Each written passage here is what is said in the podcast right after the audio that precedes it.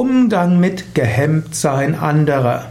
Vielleicht hast du das Gefühl, jemand in deiner Umgebung ist sehr gehemmt und du willst ihm helfen, aus diesem Gehemmtsein herauszukommen. Jetzt hängt es natürlich davon ab, welche Art von Hemmung hat er oder sie. Falls die Hemmung zum Beispiel öffentliche Vorträge betrifft oder auch eine kleine Präsentation in dem Kollegenkreis zu machen, dann ist es gut, den anderen zu ermutigen. Manchmal muss jemand so ein bisschen hingeschoben werden, manchmal muss man ihm dabei helfen. Diese Art von Hemmungen, etwas zu sagen, die kann man auch überwinden. Learning by doing heißt so schön. Hm, manchmal sind Menschen zu begnadeten Rednern geworden, weil sie vorher ein paar Mal fast dorthin geschoben wurden zu sprechen. Und ich selbst bin ja auch Yogalehrer Ausbilder. Ich kenne bei uns bei Yoga Vidya jede Menge von Yogalehrern, die ausgezeichnet jetzt sind, Menschen wirklich tief berühren können, die am Anfang große Hemmungen hatten zu unterrichten.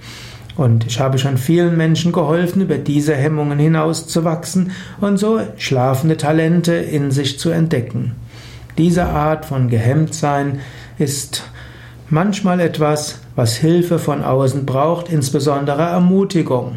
Und wenn jemand seine Hemmungen überwunden hat und dann öffentlich eine Präsentation, einen Vortrag, eine Yogastunde gegeben hat, dann ist wichtig, dass du danach da bist, um dem anderen dann Feedback zu geben, positives Feedback, bestärkendes Feedback.